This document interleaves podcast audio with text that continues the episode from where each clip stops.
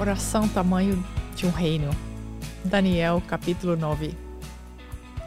Daniel tinha uma vida de oração tão séria que essa prática o levou a ser jogado na cova dos leões.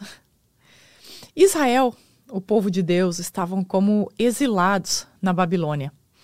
E Daniel se tornou um ministro, ah, um tipo de chefe de inteligência do reino da Babilônia. Foi ele quem interpretou os sonhos do rei Nabucodonosor, discerniu mistérios do rei Belsazar e seguiu no comando como ministro da Babilônia no reinado do rei Dário, ou Dario, como alguns ah, dizem. Daniel era um profissional que possuía uma carreira política e era um líder do governo que amava e temia a Deus. Ele tinha uma vida de devoção diária a Deus estudava a palavra e orava. Daniel também foi um profeta na Babilônia. Então, quando Judá foi para o cativeiro, Deus já havia falado através do profeta Jeremias que eles ficariam por lá por 70 anos, como o castigo pela idolatria que eles praticaram em Jerusalém.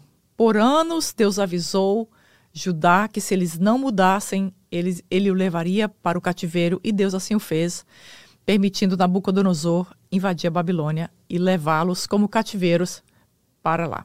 Então, quando Daniel, estudando as Escrituras, ele lê o profeta Jeremias, que era o seu contemporâneo, então ele se deu conta que o cativeiro estava quase completando 70 anos. Olha que interessante. Então Daniel orou, jejuou, vestiu de cinzas pela volta do povo de Israel para sua terra, para Jerusalém.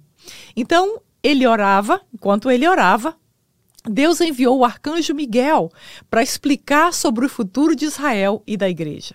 Então, esse capítulo 9, na verdade, é mais um, cap um capítulo mais escatológico do que uh, qualquer outro livro no Velho Testamento. Ele está atrelado diretamente às profecias uh, do Apocalipse. E quem era o arcanjo Gabriel que veio então falar com Daniel? E é impressionante o amor que Daniel tinha pelo povo de Israel e por Jerusalém. Nós vemos aqui que Daniel quebranta completamente o seu coração diante de Deus, pedindo a Deus para que ele pudesse entender se realmente aquele era o tempo, aquele era a hora. E em resposta, Deus manda um arcanjo para falar com uh, Daniel. E quem era, então, o arcanjo Gabriel? O arcanjo Gabriel tem apenas três aparências na Bíblia, que está em Lucas 1,19. Uh, ah, fala a respeito do, de Gabriel. Ele diz: Eu sou o que assisto diante de Deus. Então, ele foi enviado três vezes da Bíblia. Ele foi enviado para explicar as profecias a Daniel, ele foi enviado para anunciar o nascimento de João Batista e anunciar o, anunci o, o nascimento de Jesus a Maria. Então, o profeta Daniel entendia o valor da palavra de Deus. Como um dos profetas maiores de Israel, Daniel serviu em interpretações e pessoalmente recebeu visões e mensagens diretamente de Deus. Mesmo recebendo a palavra direto de Deus, Daniel entendia a importância de reler as Escrituras. Nesse capítulo 9, Daniel estava estudando a palavra do seu contemporâneo profeta Jeremias. Mesmo ele recebendo a palavra direto de Deus, ele possuía esse cuidado de estudar as Escrituras, ao ver o que Deus estava falando para outros profetas. Então, vou ler Daniel capítulo 9, verso 1 e 2, que diz assim: Dario, filho de Xerxes, da linhagem dos Medos, foi constituído governante do reino babilônico.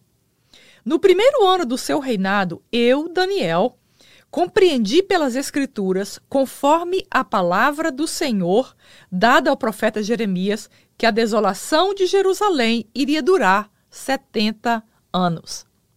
Daniel foi para o palácio como adolescente e continuou crescendo em conhecimento e sabedoria à medida que ele envelhecia.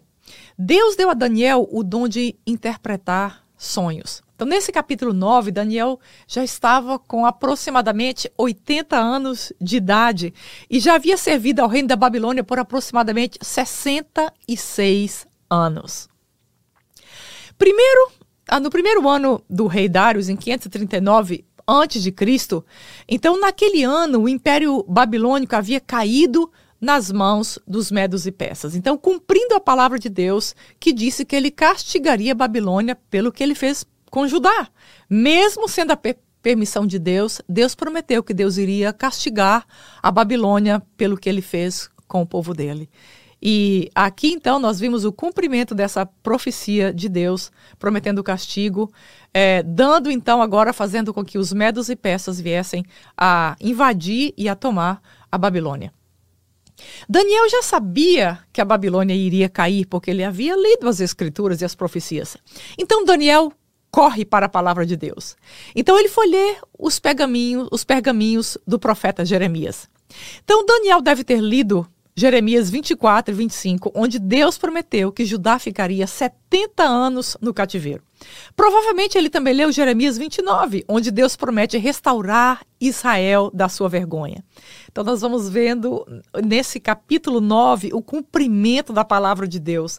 Deus falou que iria fazer, falou que ia levar para o cativeiro, e Deus falou também que ia tirar do cativeiro. Então Daniel agora começa a se mobilizar no espírito dele, na mente dele, e ele começa então a estudar para entender o que estava acontecendo naquele momento da história.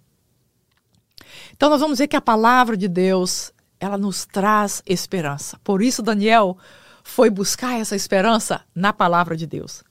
Daniel está tentando compreender a realidade. Será que Daniel pensou que os persas seriam mais cruéis com o povo de Deus do que os reis babilônicos? Quanto tempo mais seu povo iria estar debaixo daquele jugo? E o que ele fez para ter essas respostas?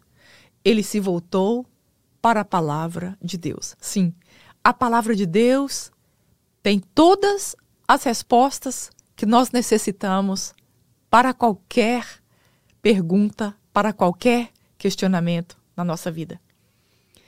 A primeira fonte de pesquisa de Daniel, acredite, não foi o Google. A primeira fonte de pesquisa de Daniel foi a palavra de Deus. Então ele olha no calendário e se dá conta de que os quase 70 anos já se passaram e que Deus é sempre fiel às suas promessas. Daniel então encontra esperança e renova sua mente com as promessas de Deus se cumprindo ao redor dele. Daniel começou a ficar então cheio de esperanças outra vez, porque ele sabe que Deus não atrasa suas promessas.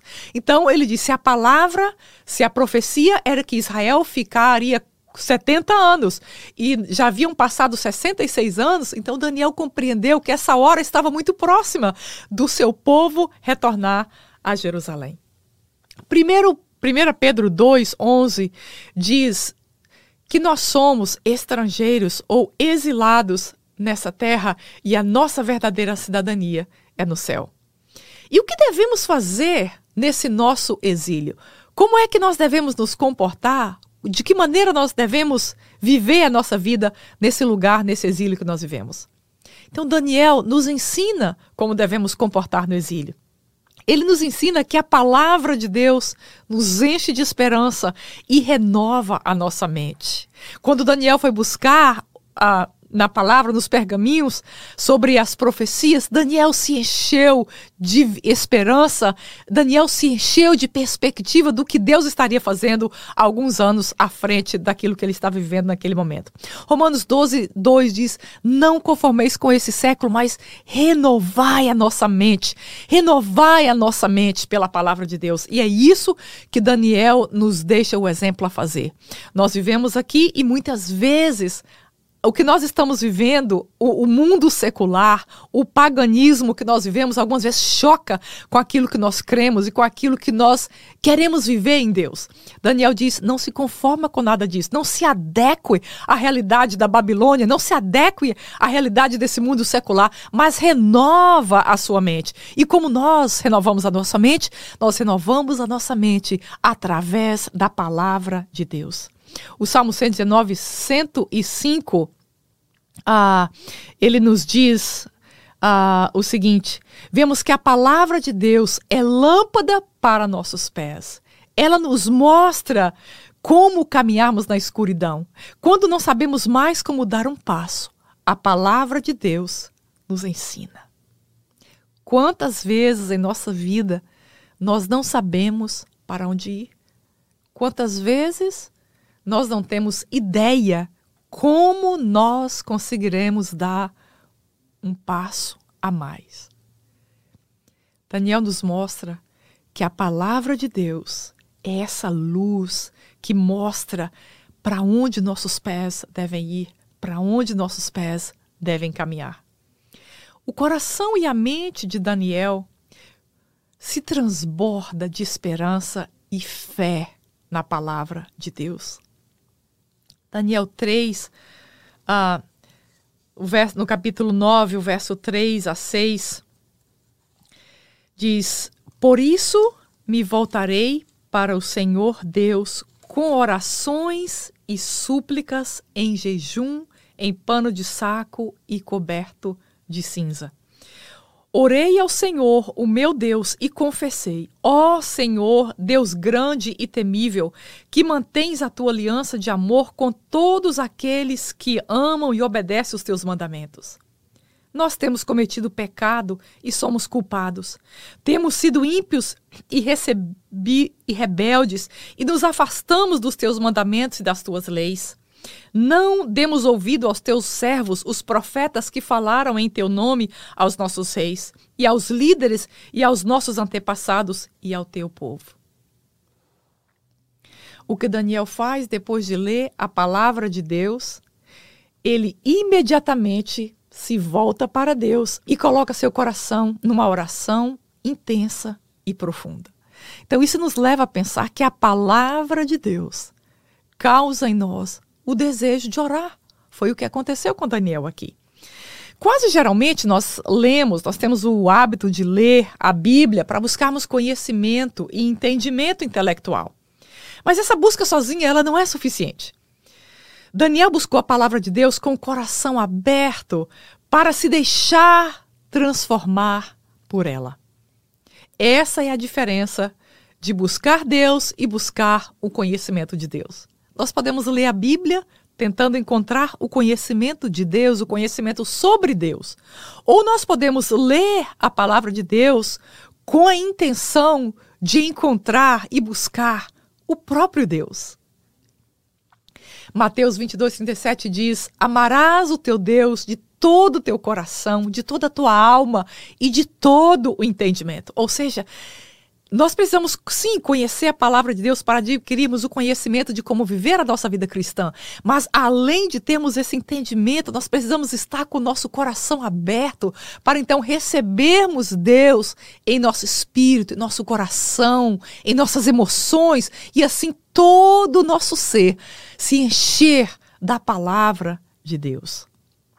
Quando nos aproximamos da palavra de Deus com todo o nosso ser, Deus move a informação de nossa mente para o nosso coração e as nossas vidas então são transformadas.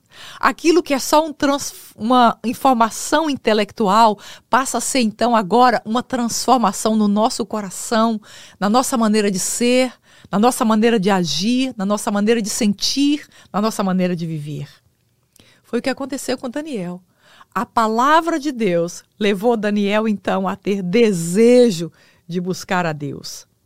Então, ali mesmo, Daniel colocou os pergaminhos de lado, ele se ajoelhou e ele foi então orar e falar com Deus. E essa oração de Daniel possui duas características interessantes. Uma parte da oração é uma oração de confissão e a outra parte é a parte de petição. Então, quando Daniel lê o profeta Jeremias, ele fica aflito e angustiado em entender quanto Israel estava longe de Deus e em profundo pecado. Israel estava quase 70 anos na Babilônia e Israel estava longe de Deus, estava longe da palavra de Deus. Então Daniel se angustia profundamente em pensar quanto o seu povo estava longe de Deus. Talvez quando nós meditamos em pessoas que nós amamos, na nossa família, na nossa casa, nós nos angustiamos em pensar o quanto eles estão longe de Deus. Quando nós paramos para pensar nos nossos governadores, presidentes, deputados, senadores, nós nos entristecemos em pensar quanto eles estão longe de Deus. E o que Daniel faz? Daniel começa orando por eles.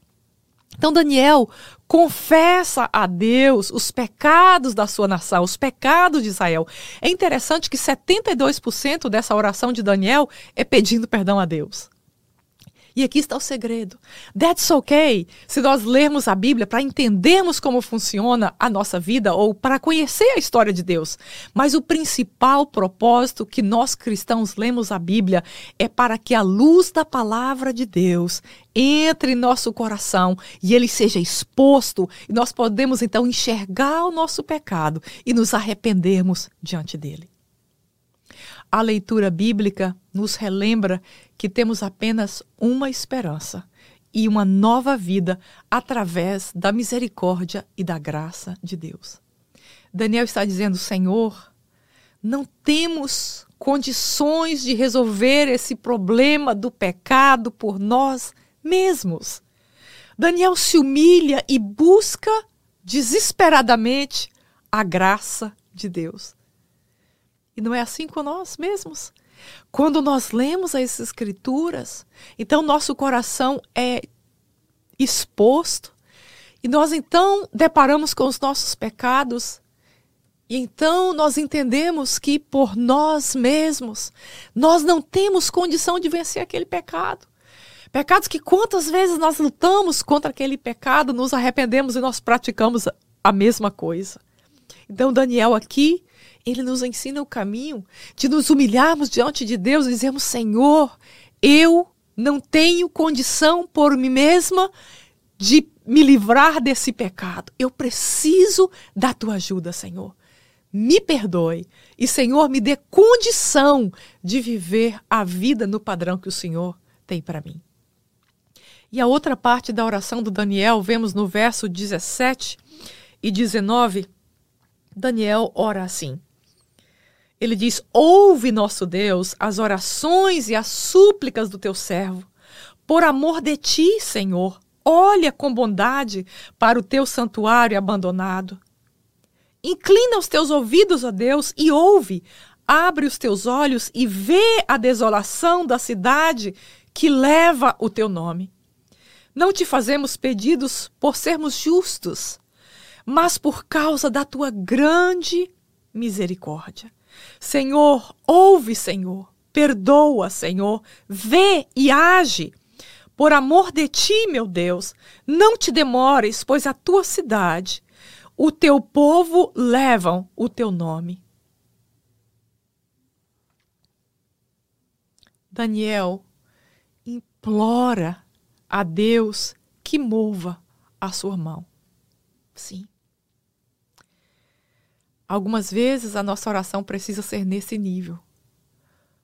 Implorarmos a Deus que mova a sua mão a nosso favor. Ele apela para a redenção e justiça que vem somente da mão de Deus. Daniel estava consciente que aqueles pecados, que aquelas transgressões de Israel não poderiam ser vencidas na força deles mesmos. Então ele implora a que Deus mova a mão dele e que os tire daquela condição.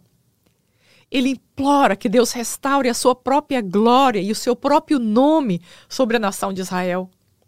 Daniel sabia que através da graça de Deus, ele e Israel poderiam ser justificados aos olhos de Deus com base nessa fé que ele tem e tamanha ousadia para pedir a Deus. Queridos, é somente por fé, através da graça.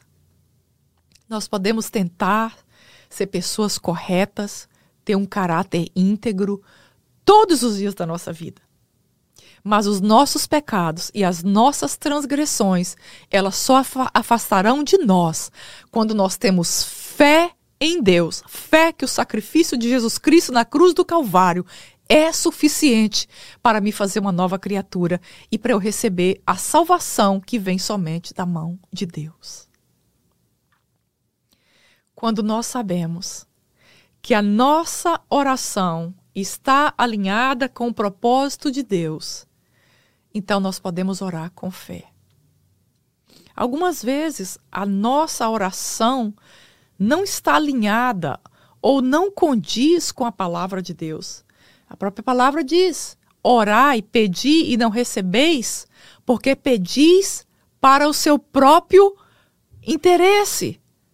Mas ele diz: quando nós oramos e nossa oração está conectada, está alinhada com a palavra de Deus, então essa oração gera uma fé que traz a resposta de Deus. E como é que nós sabemos que a nossa oração é parte do propósito de Deus? Lendo a palavra de Deus. Por isso que nós começamos falando sobre a leitura da palavra de Deus. Na palavra de Deus nós encontramos o propósito de Deus para a nossa família, para os nossos ministérios, para nós mesmos, para a nossa geração. Na palavra de Deus está todas as respostas de que nós buscamos. Quanto mais nós lemos e entendemos a palavra de Deus, mais discernimos o propósito dele para as nossas vidas.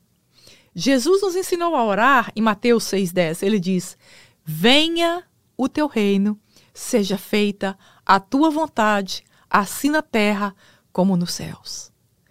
Se estamos dispostos a viver a vontade de Deus, se estamos dispostos a viver o reino de Deus aqui nessa terra, o que nós precisamos fazer é entender esse propósito dele dentro da sua própria palavra e orarmos e pedirmos, e intercedermos e nos humilharmos diante dele com o coração aberto a receber.